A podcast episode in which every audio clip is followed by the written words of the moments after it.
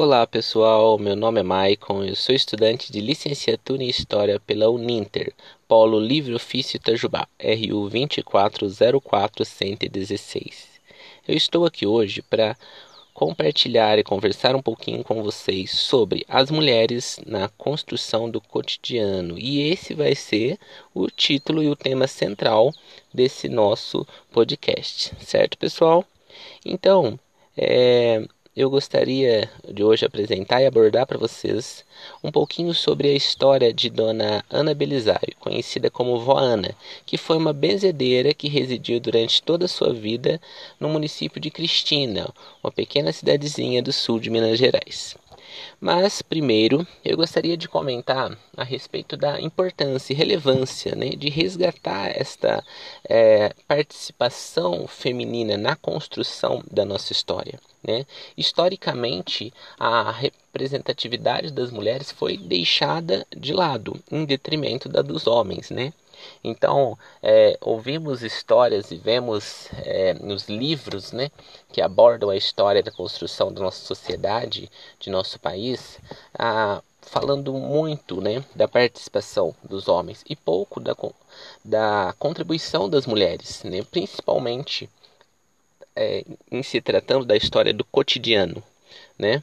Então, é, isso é algo de extrema relevância, principalmente porque as jovens mulheres atualmente elas se veem representadas quando é, têm à disposição um conhecimento referente à participação, né, feminina na construção da sociedade, tá certo? Então vamos lá. A nossa personagem escolhida para ser tratada hoje, então, foi a dona Ana Belisário. Ela era conhecida como Vó Ana. Ela faleceu em 2002 aos 77 anos e viveu durante toda a sua vida na cidade de Cristina. Ela foi uma mulher que se destacou como uma mantedora da rica cultura afro-brasileira nesse município. Afinal, ela era uma mulher negra, detentora de muitos saberes transmitidos pelos seus ancestrais, que atuou como uma benzedeira durante toda a sua vida, levando consolo, levando conforto e cura a todas as pessoas que a procuravam. Ela fazia isso, pessoal, a partir da sua fé, a partir do seu conhecimento é, relacionado ao uso medicinal das ervas. Então, ela tinha um saber bem particular, certo? Vó Ana foi também a dirigente de um terreiro umbandista que funcionou durante vários anos né, na cidade, mesmo frente a, ao preconceito e à discriminação racial que ela sofria é, por parte da população, certo? Como um instrumento para é, valorizar e relembrar a figura e a representatividade de Joana, em 2010 foi inaugurada na cidade de Cristina uma unidade básica de saúde que foi batizada justamente com o nome Ana Belisário.